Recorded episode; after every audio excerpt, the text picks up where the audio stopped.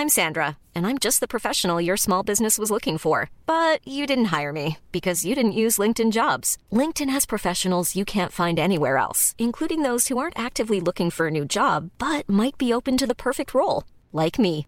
In a given month, over 70% of LinkedIn users don't visit other leading job sites. So if you're not looking on LinkedIn, you'll miss out on great candidates like Sandra. Start hiring professionals like a professional. Post your free job on linkedin.com/people today.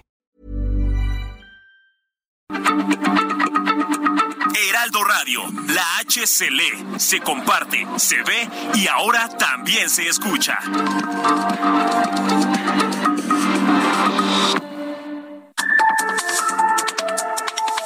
De norte a sur, las coordenadas de la información. Con Alejandro Cacho.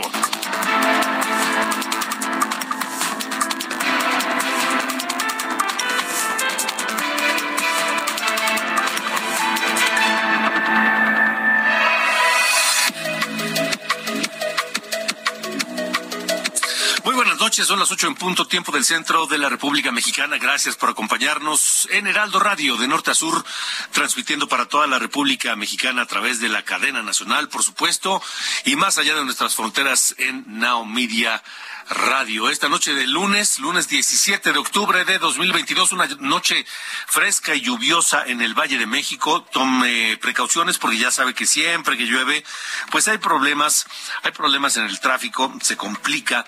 Eh, también hay eh, pues eh, un mayor riesgo de accidentes, así que tenga precaución, una temperatura de 18 grados en este momento en el Valle de México.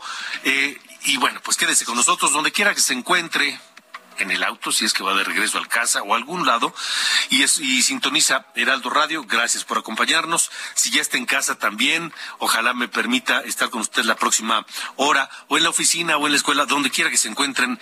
Gracias a todos. Esta noche aquí, de norte a sur, tendremos pues varios temas, varios temas que tienen que ver pues con una de las mayores preocupaciones de los mexicanos el día de hoy, con la economía. En el marco del Día Internacional para la Erradicación de la Pobreza, en México, entre 2018 y 2020, el porcentaje de la población en situación de pobreza a nivel nacional aumentó. Aumentó dos puntos porcentuales, subió de 41.9% a 43.9%. Eso significa 3.8 millones de mexicanos más que cayeron en situación de pobreza. ¿Por qué aumentó la pobreza en México? Esta noche platicaré de ello con eh, Gonzalo Hernández Licona, el director de Red de Pobreza Multidimensional. También nos acompañará de norte a sur el doctor José Luis de la Cruz, director del Instituto para el Desarrollo Industrial y el Crecimiento Económico, y hablaremos sobre la deuda neta del gobierno mexicano, que de acuerdo al Fondo Monetario Internacional crecerá, escuche bien, 51% del Producto Interno Bruto en 2023. Eso ya raya los, eh, los niveles, digamos, eh, de lo recomendable ya estamos sobrepasando esa línea tenue en la economía mexicana. Y usted me dirá, bueno, hay países como Japón, como Estados Unidos, que están todavía mucho más allá de ese límite de deuda de acuerdo a su ingreso per cápita. Sí, pero la economía de esos países está muy lejos, muy lejos de la economía mexicana. Hablaremos de eso esta noche aquí en De Norte a Sur. Además, el embajador de Estados Unidos, Ken Salazar, desmintió al presidente López Obrador. El presidente dijo que el gobierno de Estados Unidos se desistió de seguir con el panel de controversias por su política energética en el marco del Tratado de eh, Comercial con Estados Unidos y Canadá. Pues no, resulta que allá tienen otros datos. De eso platicaremos también más adelante aquí de norte a sur.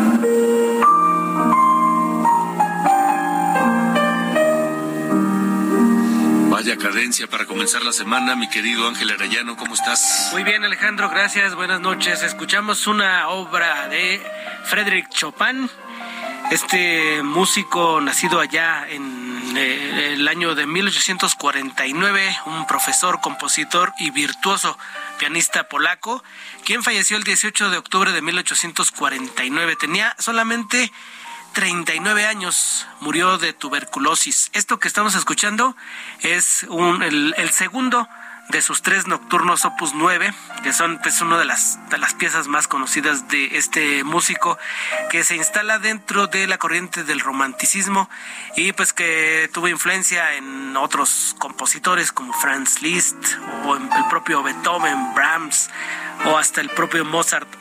Así que hoy escuchamos para abrir en el programa de esta noche a Frédéric Chopin y una de sus pues una de sus piezas más bellas que es Nocturno Opus 9, número 2, Alejandro.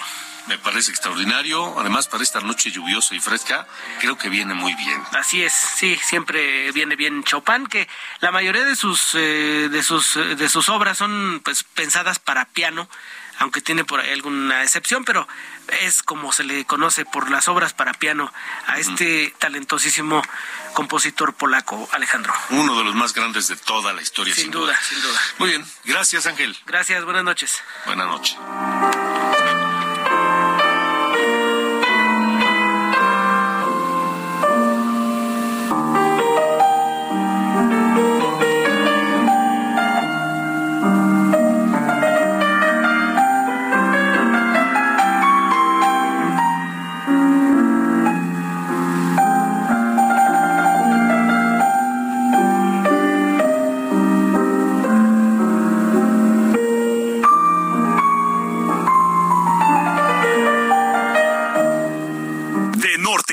Con Alejandro Cacho. 8 de la noche con siete minutos, tiempo del centro de la República Mexicana. Gracias por continuar con nosotros de norte a sur. Le comentaba al inicio del programa que hoy se conmemora el Día Internacional para la Erradicación de la Pobreza. Sin embargo, en México entre 2018 y 2020 3.8 millones de personas cayeron en, eso, precisamente en la pobreza. Para hablar de esto, tengo esta noche el gusto de saludar al doctor Gonzalo Hernández Licona. Él es director de Red de Pobreza Multidimensional, un experto en estos temas de evaluación de la pobreza y de las políticas públicas en torno de ella. Eh, doctor eh, Gonzalo, gracias por estar con nosotros. Buenas noches. Hola Alejandro, muy buenas noches, ¿cómo te va? Qué gusto saludarte, hermano. Gracias, igualmente. 3.8 millones de nuevos pobres en México solo en dos años. ¿Qué te dice eso o qué nos puedes decir sobre eso? Mira, hay muchas cosas y podemos hablar muchísimo, pero voy a resumir cuando eh, uno, por supuesto, la pandemia, Alejandro. La pandemia nos pegó muy fuerte, se perdieron muchos empleos en México en el 2020. Se han venido recuperando, pero todavía no no como antes de la pandemia. Entonces, un tema es la pandemia. Y otro tema que, que yo escribía recientemente es que yo creo que los gobiernos de México no hemos, no hemos podido afrontar la pobreza con toda la complejidad que tiene. Como que ha sido relativamente fácil solamente generar programas sociales, eh, muchos de ellos de transferencia monetaria, eh, que claramente la transferencia es importante para las familias, pero no, no puede ser todo. Entonces, hemos dejado de lado el crecimiento económico, hemos dejado de, de lado la desigualdad, hemos dejado de lado eh, de qué manera poder hacer un mercado laboral más eficiente, eh, hemos dejado de lado el acceso a derechos sociales, hemos dejado de lado lo que dicen las evaluaciones y cómo corregimos la política social. Eh, y hemos, lo que no hemos dejado de lado como gobiernos es la parte electoral, ¿no? Entonces sí parecería que la política social tiene y trae muchos dividendos electorales. Entonces, si tú mezclas todo eso, Alejandro, no es sorprendente, no solamente que la pobreza haya subido, sino que claramente en el largo plazo no ha bajado. O sea, todo lo que se ha hecho últimamente ha sido bajo la lógica electoral más que tiene mucho tiene mucho tiene muchos elementos electorales la política social en donde tú repartes y repartes eh, es muy, eh, tiene muchos elementos electorales y los, los políticos lo saben, ¿no? estaba yo viendo un análisis reciente que se le preguntó a la gente, ¿y, y, a ti quién te da ese, ese recurso, ese, ese apoyo? Y, la, la, y el 52% dijo, ah, me lo da López Obrador como si saliera de su bolsa, ¿no? como si, como si, como si fuera dinero suyo, como si fuera de su bolsa. Entonces, eso demuestra que claramente en ese sexenio, pero los anteriores tampoco es que hayan cantado mal las rancheras, pero sí el tema electoral está muy presente y, y eso sesga las soluciones mucho más efectivas, ¿no? Insistiendo que el apoyo monetario es importante, pero que no debe ser lo único en la política social. Ahora, habrá quien diga, bueno, es que siempre ha habido apoyos sociales, programas sociales. ¿Cuál es la diferencia entre los de hoy y los de antes, Gonzalo? Estamos platicando con el doctor Gonzalo Hernández Licona, director de Red de Pobreza Multidimensional, en el marco de este Día Internacional para la Erradicación de la Pobreza. Mira, algo sorprendente, Alejandro, de la política social de ahora, específicamente de las transferencias monetarias, es que eh, dicho por la gente, ¿eh? no, no, no son, este, dicho por la gente que recibe los recursos, en ese sexenio eh, se han reducido los apoyos a la gente más, más pobre. La focalización que se tenía en sexenios previos era mejor que hoy, no es que fuera perfecta, pero era mejor que la de hoy. Entonces se ha, se ha, se les un poquito con los, con los cambios de programas, con el tema otra vez político, donde el programa, cualquier cosa que oliera al pasado se va, ¿no? Por más que algunas cosas no estaban tan mal. Una de ellas, por ejemplo, el programa Progresa, era el mejor focalizado del, del país. Ese desapareció y te doy un dato. Ese, ese programa se cambió por tres programas, de educación básica, media y una superior. Bueno, en ese cambio, los más, más pobres dejaron de recibir 60% de los apoyos que tenían de ese programa. Y mucha gente con más recursos sí los recibió. Entonces, hay, hay un cambio bien importante y es paradójico que el gobierno de primero los pobres tenga este garrafal, yo digo error, de asignación de los recursos. ¿Cuál es la diferencia? ¿Cuál es el, cuál es el, lo que cambia? Es decir, ¿en, ¿en qué consiste la diferencia de que un programa esté focalizado y funcione y otro que no lo haga? Pues hay, yo creo que hay dos posibilidades. Uno es sencillamente que la hacer llegar los recursos a la gente más con más pobreza nunca ha sido sencillo. Hay que hacer análisis, estudios, hay que checar en campo. Y el programa Progresa llevaba años mejorando ese, esa, esa forma de hacerlo, sobre todo en áreas, en rurales. Y en ese sexenio se inventaron un censo del bienestar, que a lo mejor tú te acuerdas de él, que decían que ese censo, que los que lo levantaron los servidores de la nación, iba a ser la, ahora, ahora sí de, veras el gran censo diciendo cómo está la gente, y resultó una cosa muy mal hecha y muy poco transparente. Si tú preguntas, oiga, díganme cuánto gastaron en el censo de bienestar, nadie te lo dice, porque presidencia le echa la bolita a bienestar, bienestar le echa la bolita a presidencia, y los responsables ya hasta se fueron, ¿no?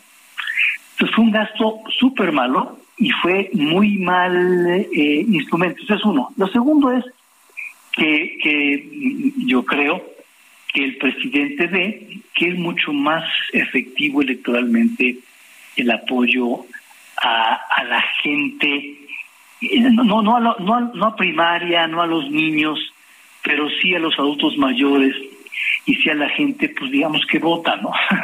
Entonces, cuando tú mueves de la beca de primaria, que mucha gente la requiere y está en pobreza, a em, al adulto mayor, incluso en zonas urbanas, incluso que ya tenían IMSOISTE, y que esa gente está agradecida, Alejandro, me consta, entonces cambiaste tú una política imperfecta, bien focalizada, por una política más imperfecta, malo focalizada y mucho más electoral.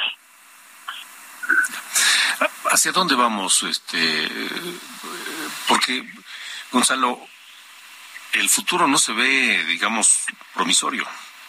No solamente, fíjate, a dónde vamos va a depender de nosotros y, de cómo nos vaya en las votaciones y de aquí, a quién le exigimos, ¿no? Eh, eh, otro dato, es difícil, muy difícil de bajar, acabar con la pobreza cuando no hay crecimiento económico no hay empleos. Y para que eso suceda, tiene que haber inversión. Bueno, eh, pues en este gobierno se han peleado con la inversión, especialmente la privada. No parecería que, son como los malos de la película, que todo lo que, lo que es privado está mal. Eh, un buen ejemplo es que es que es que el aeropuerto presumen que los que el aeropuerto, que el tren Maya no van a tener recursos privados y mucho menos extranjeros, ¿no? ¿Y cuál es el problema? Pues hay muchos problemas. Uno, que desincentivas al inversionista privado y dice, oye, si aquí, no me va, si aquí me van a cambiar la jugada o no me van a apoyar, no que te regalen las cosas, pero no apoyar, pues no, la gente no invierte, ¿no? Y dos, estás gastando recursos tuyos y míos y de la gente que en vez de estar destinados a la salud o la educación, eh, están destinados a dos bocas, por ejemplo, ¿no? O al tren Maya lo cual es desde mi punto de vista una muy muy mala muy mala idea no alcanza el dinero Gonzalo no, alcanza el dinero para que para sostener esto nunca ha alcanzado y peor ahora. Y peor ahora porque porque con estas grandes eh, inversiones que no van a no van a dejar eh, un beneficio económico como son dos bocas y como es el Maya y como el aeropuerto no vemos no vemos para cuándo el poco dinero lo hemos gastado en eso. Los ahorros que se tenían los fideicomisos que dejó los gobiernos previos ponle el adjetivo que quieras al gobierno a los gobiernos previos ahí estaban los fideicomisos hoy ya no están. Hoy la lana se la llevaron se la llevaron para estos para estas cosas puede ser menos. Entonces el dinero que no alcanzaba hoy alcanza menos porque lo estamos destinando a inversiones que no van a ser productivas, O sea, hablamos de dos bocas y el tren Maya. Exacto. Y estamos sufriendo para mejorar la calidad de la de la de las eh, de los hospitales, de las clínicas. Estamos sufriendo para encontrar lana para los malos medicamentos. Estamos dejando de vacunar a los niños y las niñas en cosas básicas entonces, pues sí, es, esa parte es, la, verdad, sí es, yo diría, una tragedia, ¿no?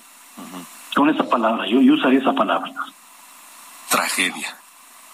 Sí. Eh, Gonzalo, estamos platicando con el doctor Gonzalo Hernández Licona, eh, director de Red de Pobreza Multidimensional.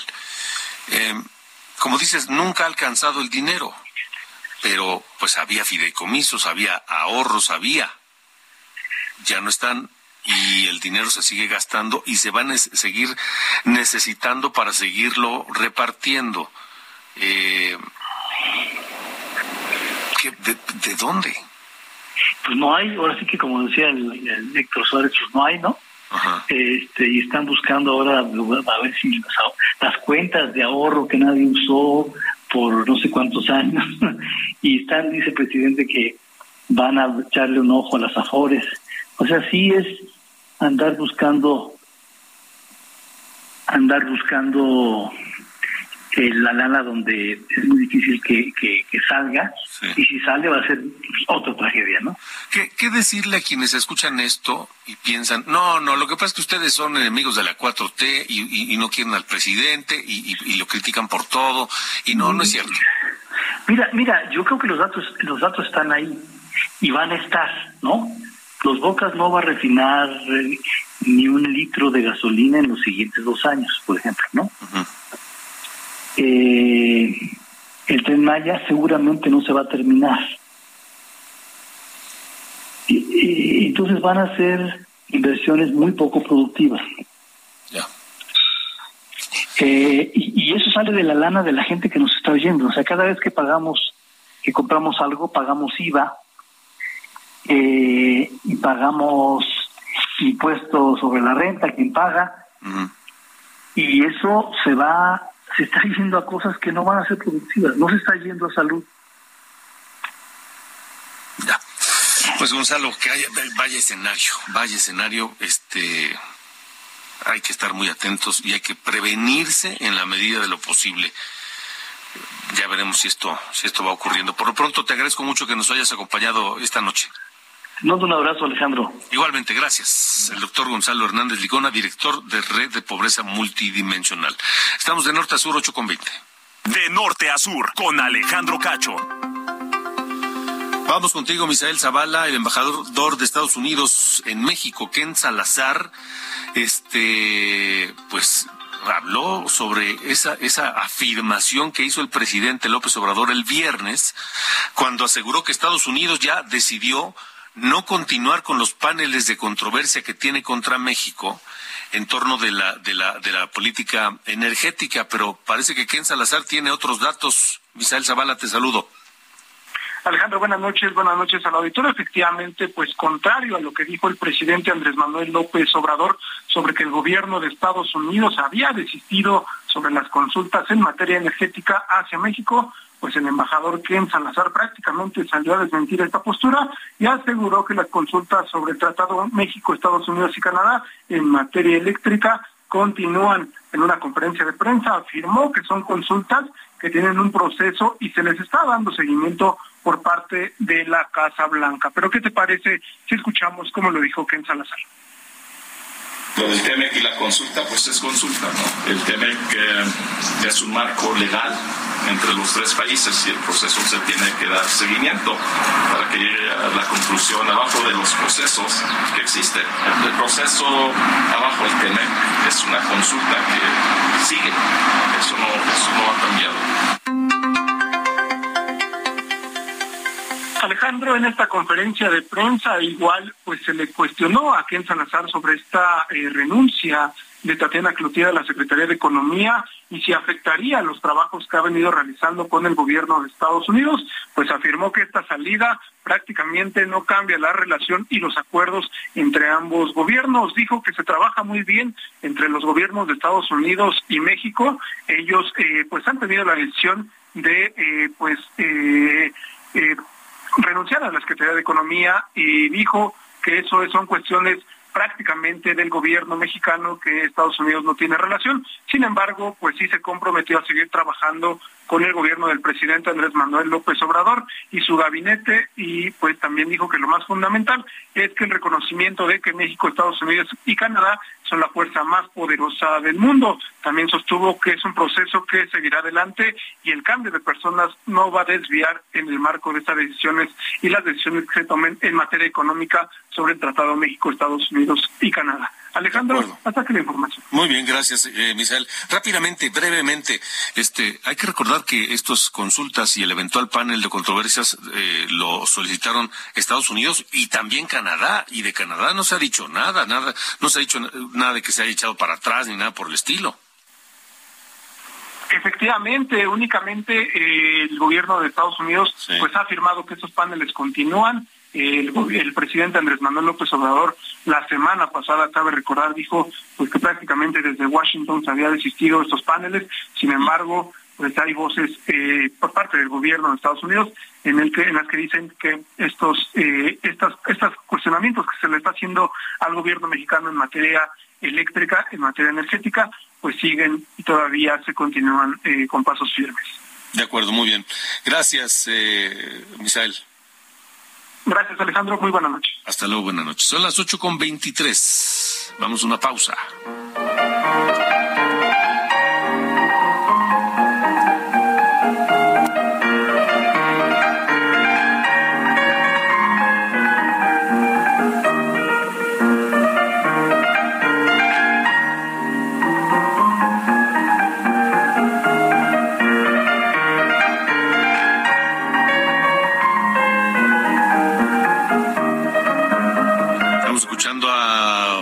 Chopin, este virtuoso compositor, profesor polaco, es el gran vals brillante, el uh, opus número 18, el gran vals brillante de Chopin, que el 17 de octubre de 49 murió a los 39 años de edad. Vamos a una pausa, regresamos.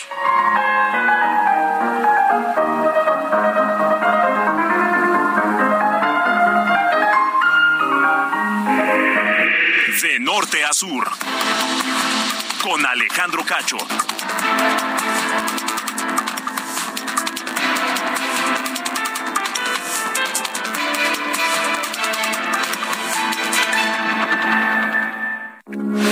Heraldo Radio, con la H que sí suena y ahora también se escucha.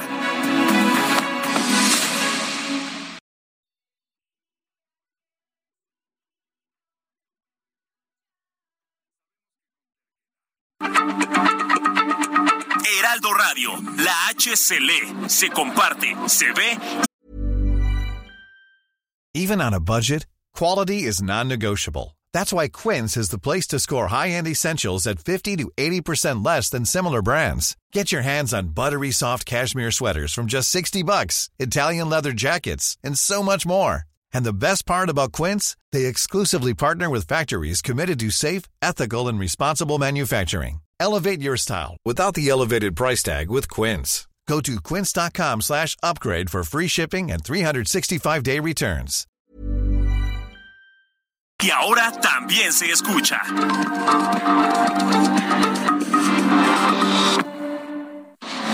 De norte a sur, las coordenadas de la información. Con Alejandro Cacho.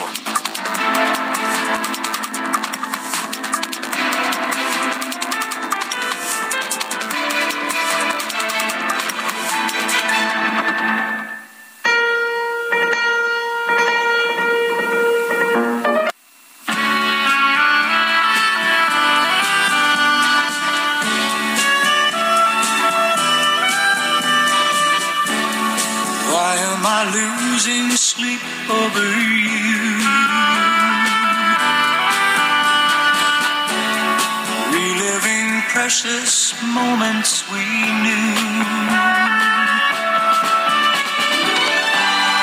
So many days have gone by, still I'm so lonely,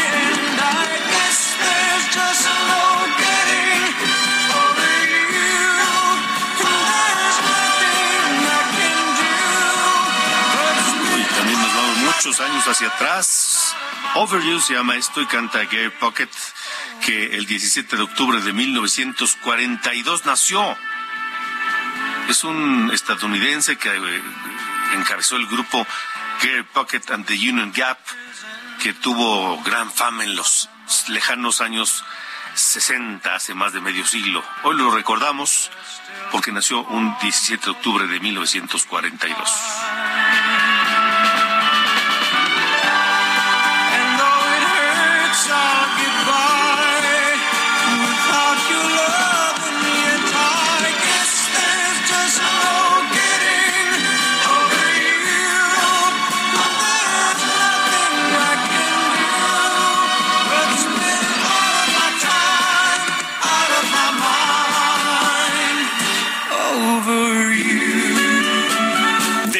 Sur, las coordenadas de la información.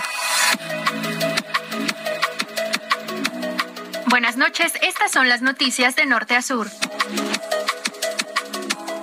Nuevamente se registró un posible caso de intoxicación en estudiantes, esta vez en Veracruz. 28 alumnos de una secundaria del municipio de Álamo, Temapache, fueron ingresados al hospital luego de que se desmayaron durante un acto cívico. El director de servicios médicos del ayuntamiento, Raúl Ramírez, afirmó que serán sometidos a pruebas toxicológicas y un examen de sangre al señalar la posible intoxicación.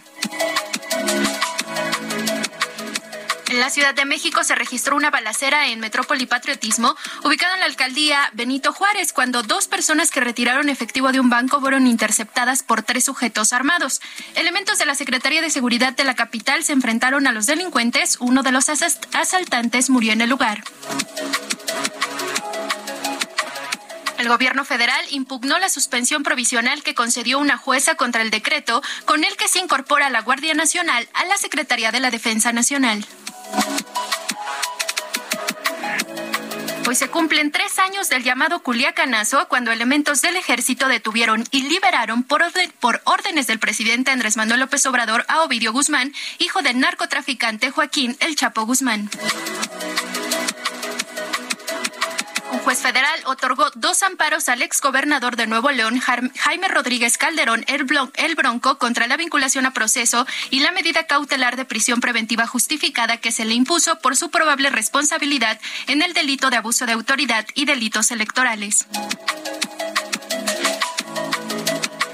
Finalmente, luego de que el presidente Andrés Manuel López Obrador advirtiera que no continuará el último tramo del tren Maya si se mantienen los bloqueos de ejidatarios en contra de la construcción del recorrido Expujil, Campeche, a Chetumal, la gobernadora de Quintana Roo, Mara Lezama, aseguró que dialogará con los ejidatarios para llegar a un acuerdo. Soy Diana Bautista y estas fueron las noticias de Norte a Sur.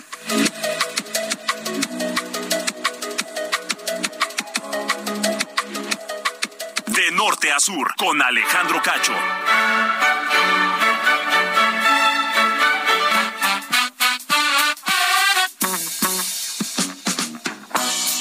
Comenzando la semana, mi querido Carlos Allende, ¿cómo le va? Todo en perfecto orden, señor Cacho, aquí ya desde, desde las oficinas centrales, ¿no? Desde la cabina de transmisión de Heraldo Radio 98.5 FM. Ahora con una eh, noticia no, digo, noticia que la neta no, es no tiene nada de nuevo, pero sigue llamando un poco la atención. Porque, digo, para los que vivimos aquí en la Ciudad de México, en algún punto se llegó a eh, tener cierto nivel de, expectación por el eh, tren interurbano México-Toluca. ¿no?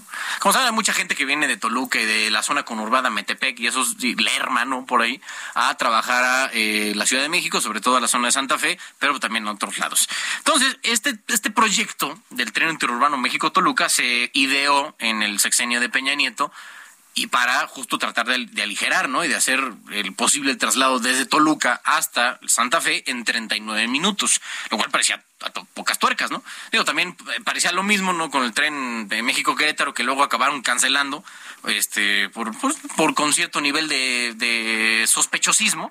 Pero bueno, ahorita nos ocupa este que les digo de el de Toluca y eh, México. Las obras empezaron en julio de 2014 con eh, la presentación del entonces secretario de Comunicaciones y Transportes, Gerardo Ruiz Esparza, con miras a terminar en 2017 y un presupuesto de 34.115 millones de pesos. Bueno, hoy es 2022, no ha sido terminado y el presupuesto va en 105 mil millones de pesos. Estamos hablando de más del triple del eh, presupuesto original para esta obra. Que digo, ha tenido diferentes problemas, ¿no? Por ejemplo, en el tramo 3 han sido eh, detenidos por gente, pobladores de San Juan, Coapanoya, San Lorenzo, Acopilco y otros eh, otras poblaciones que están ahí cerca de la construcción, que pues, digo, como pasa, siempre quieren sacar raja, ¿no? Ahora estamos viendo el tema del tren Maya, que también hay ejidatarios que quieren sacar su, su agosto. Pero la cosa aquí es que aquí, es, es, es, pues digamos que estoy poco apelando, ¿no? Al señor eh, Cacho, para que escuche mi teoría, no sé qué es lo que tú opinas, pero yo en algún punto sí dije como, oye, ¿por qué si se está saliendo casi tanto de control el presupuesto para esta obra, por qué no la llegó a cancelar? Uh -huh. Y mi teoría, como lo hizo con el aeropuerto, y mi teoría es que él cree que necesita de este tren para seguir como creciendo, digamos, su, su proyecto del sistema aeroportuario metropolitano que involucra al eh, aeropuerto Benito Juárez, a la IFA y también al aeropuerto de Toluca. Entonces creo que él cree que este, eso es lo que le va a ayudar y por eso ha mantenido la construcción de, de, de este tren más allá del triple, ¿no? Que tiene, que lleva ya del, del presupuesto y que lleva, pues ya, digamos, cinco años de retraso. Y ya comienzan a escucharse cada vez más voces que aseguran que no lo va a terminar. No, claro que, o sea, no, no sé si has pasado por Santa Fe últimamente, pero les falta un muy buen cacho. O sea, si la idea es terminar hasta observatorio, apenas están montadas como las, las ballenas esas donde iría el, el, el tren, por ahí de Vasco de Quiroga, ya casi saliendo hacia la parte alta de Reforma. O sea, la verdad es que se ve complicado que logren hacer ese trajín completo hasta el Metro Observatorio, que es el único instante en el que hace sentido tener ese tipo de construcción, porque si nada más la paras ahí en Vasco de Quiroga, pues ya vas a tener que bajar en transporte público, en RTP o, o lo que se pueda, hasta conectarte con el metro, que esa era la idea, ¿no? Llegar hasta el metro de la Ciudad de México. Pero bueno, la verdad, como se ven las cosas, difícilmente, difícilmente la van a acabar en 2023 y me atrevería a decir incluso el sexenio. Sí, sí, coincido, coincido. Bueno, muy bien. Gracias, gracias, señor. Igualmente, señor Cacho, que le vaya todo. Adiós.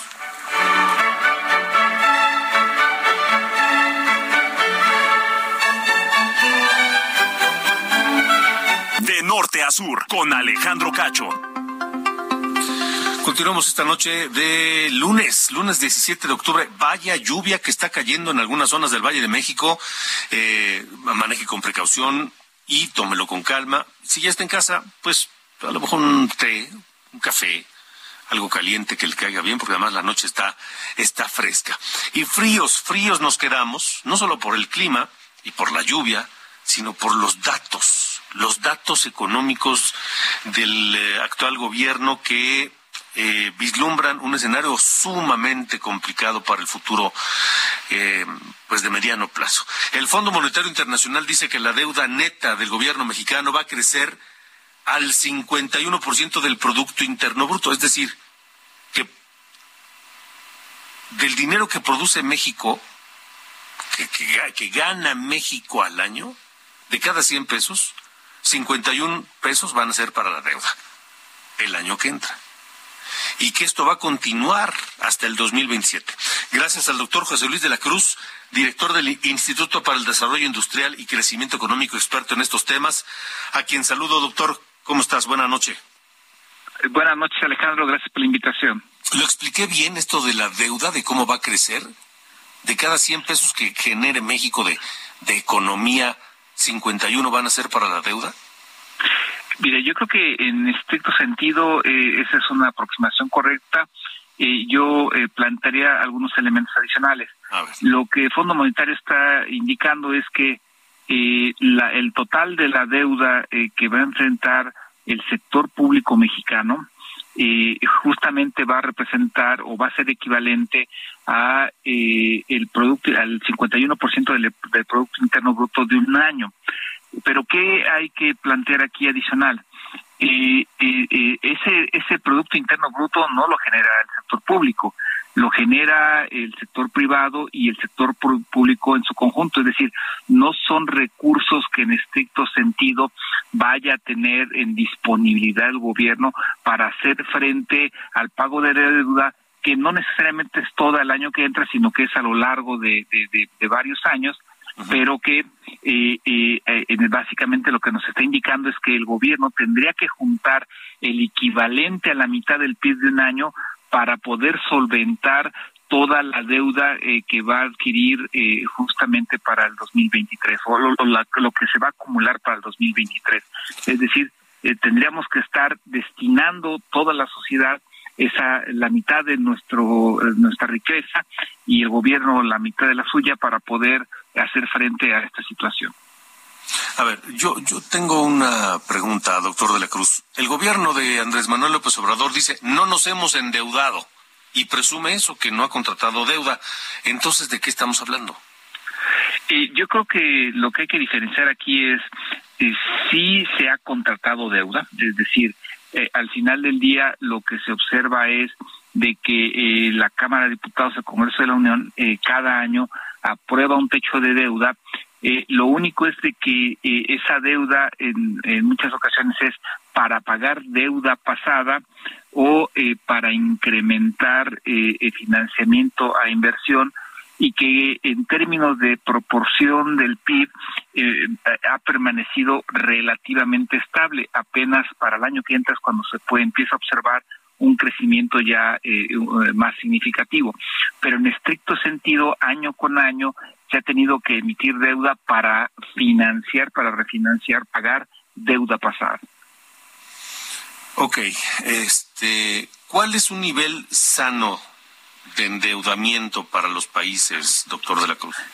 Yo creo que a- acabas de hacer realmente la, la pregunta eh, eh, más relevante en todo esto. ¿Por qué? Eh, lo que, si nosotros solo contemplamos lo que se reconoce oficialmente con deuda, tener un endeudamiento de entre 40 y 50% no debe de generar muchos problemas para las finanzas públicas de cualquier país, porque, como mencionaba al inicio, no es de que se tenga que pagar todo en un solo año, sino que son, eh, eh, eh, digamos que, eh, eh, deuda que se va venciendo a distintos plazos. ¿Cuál es el problema en el caso de México? Y que, que poco se discute, que a esa deuda reconocida se le tiene que adicionar lo que se conoce como pasivos contingentes. ¿Qué son estos? Todo lo que el gobierno va a tener que ir pagando, por ejemplo, por el sistema de pensiones y por deudas, por ejemplo, de la banca de desarrollo y otro tipo de esquemas que cuando adicionamos eso, resulta que en su conjunto todos esos pasivos representan más del 100% del PIB. ¿Esto qué implica? Exactamente, desde hace más de 20 años se conoce, hay muchos estudios en donde cuando se agregan los pasivos contingentes a lo que se reconoce como deuda, pues básicamente eh, eh, incurrimos en lo que se conoce como falta de solvencia fiscal, porque entonces los recursos sí no alcanzan para un compromiso que año con año se va a ir presentando. Por un lado, pagar deuda y por otro, pagar pensiones y otros compromisos eh, que de momento no están reconocidos como deuda. ¿Y cuál es la alternativa? Eh, yo creo que aquí hay eh, dos aspectos centrales. Uno, sin lugar a dudas, se, se, requiere crecimiento económico. ¿Por qué? Porque el crecimiento económico por sí solo eh, implica eh, un incremento en la recaudación tributaria. Sin mover ningún impuesto, el hecho de crecer 4% en lugar de estar creciendo 1, uno y medio como ahorita, pues ya genera una recaudación por impuestos sobre la renta, por IVA mayor para el gobierno. Entonces, el primer, eh, la primera fórmula es crecimiento económico. El segundo es formalización de la economía. Hoy el 23% del PIB es informal y esto implica una elusión y evasión de impuestos. Entonces, formalizar la economía también es un elemento que en el que tendríamos que estar trabajando y agregaré un tercer punto, evidentemente una reforma hacendaria, es decir, eh, se necesita reformular el sistema de finanzas públicas para eh, ser más eficaz la recaudación y también el gasto público. Una reforma hacendaria que se ha venido posponiendo gobierno tras gobierno.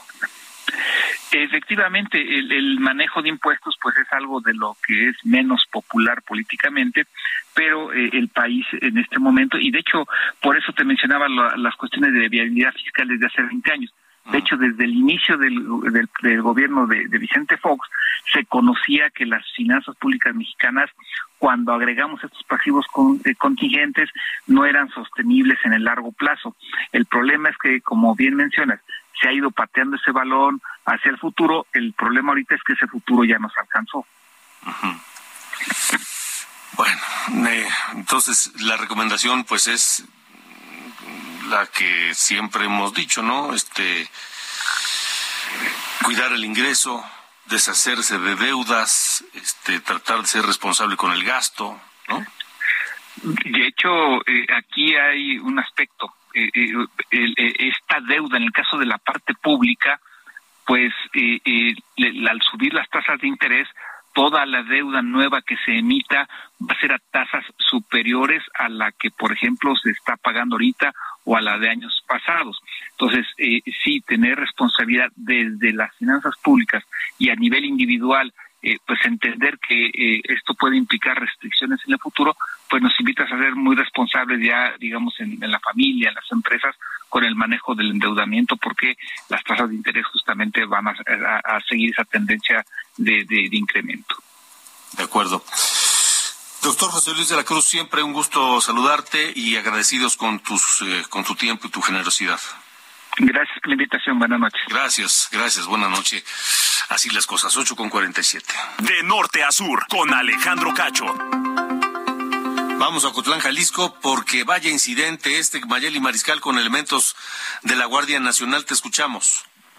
Así es, muy buenas noches. Pues el día de ayer, alrededor de las 3.40 eh, del, del mediodía, es cuando eh, surge presuntamente eh, a raíz de un incidente de tránsito esta molestia que generó entre los habitantes del municipio de Ocotlán en Jalisco y es que se vio involucrada en este eh, incidente de tránsito una, una patrulla de la Guardia Nacional eh, un mando de la Guardia Nacional de este eh, cuartel que se ubica en Ocotlán atendió a los manifestantes quienes posteriormente se fueron a este lugar en donde pues participaron cerca de 200 habitantes de este municipio y si te parece vamos a escuchar eh, prácticamente el momento en el que se escuchan eh, los balazos que tiraron presuntamente desde el interior del cuartel de la Guardia Nacional.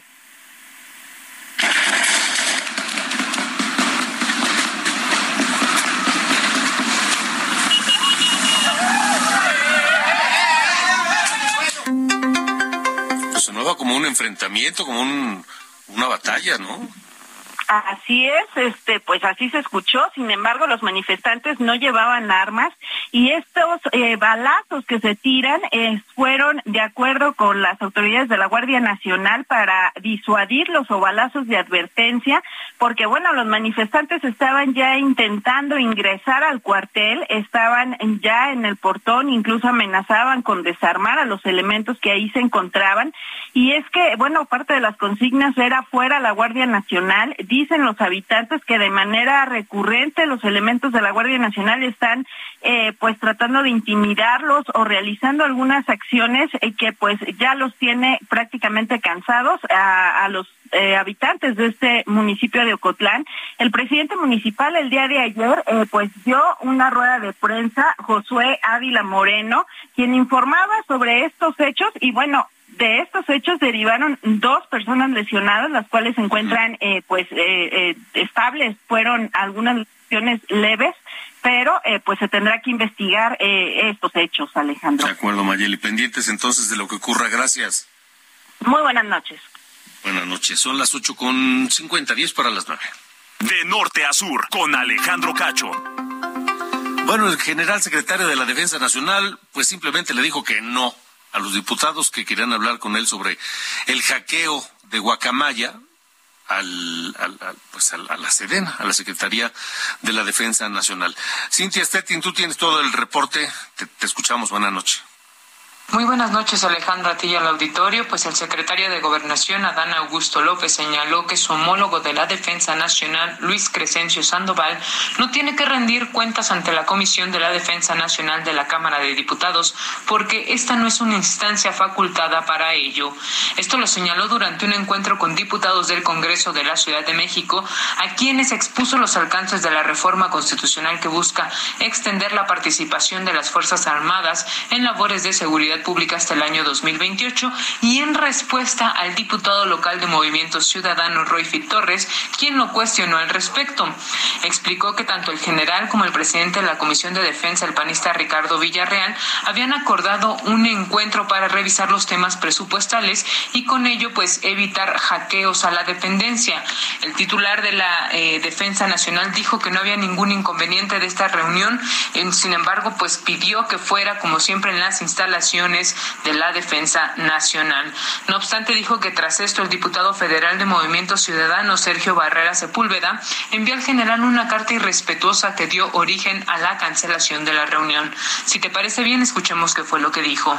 Hay una carta del secretario de la comisión, que es un diputado de Movimiento Ciudadano, donde en términos por demás irrespetuosos se dirige al secretario de la Defensa y diciéndole que bajo ningún motivo aceptan que eh, ir a, las instalaciones de la Secretaría de la Defensa. Y pues ante ese desaguisado, el secretario de la Defensa informa al presidente de la comisión que no se va a llevar a cabo esa reunión de trabajo, pero no era una, un citatorio para que compareciera a rendir cuentas. Asimismo, Adán Augusto dijo que el diálogo entre el general y los diputados se ha mantenido y continuará de la misma forma. Es la información que tenemos hasta el momento. Muy buenas noches, Alejandro. Gracias, Cintia. Buenas noches. Antes de irnos, eh, le comento rápidamente que hay eh, lluvia, lluvia en buena parte de la, de la Ciudad de México, del Valle de México. En algunas zonas eh, se registran ya algunos encharcamientos, algunos problemas viales, precisamente por esto. En el cruce de Avenida Chapultepec y Eje 1 Poniente, Avenida Cuauhtémoc, eh, pues llovió fuerte, ya bajó la intensidad de la lluvia, pero dejó encharcamientos. Eh, también en la zona oriente hay eh, encharcamientos en Calzada Ignacio Zaragoza, eso es en Iztapalapa, así que tome precauciones, insisto, maneje con precaución y con paciencia, con mucha paciencia, porque esto, esto ocurre regularmente. Nos vamos, nos vamos esta noche aquí de norte a sur, pero ya sabe, nos vamos con música. Y este es uno de los, otro de los grandes temas de los 60. Terminaba la década de los 60. 1968. Young Girl. Muchachita. Es una canción de Gary Puckett y de Union Gap. Logró entrar al Billboard Hot 100 al puesto número 2. Yo recordamos a Gary Puckett porque nació el 17 de octubre de 1942. Es Young Girl. Muchachita, súbele.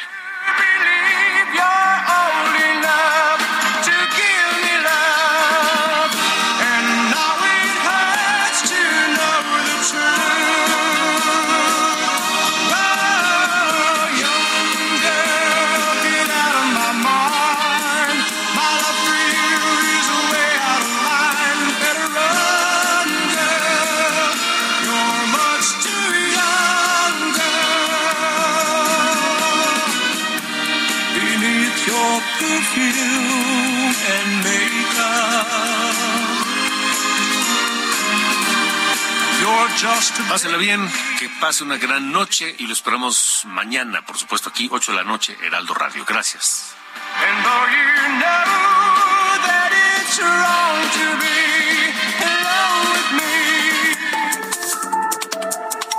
Esto fue De Norte a Sur, las coordenadas de la información. Con Alejandro Cacho.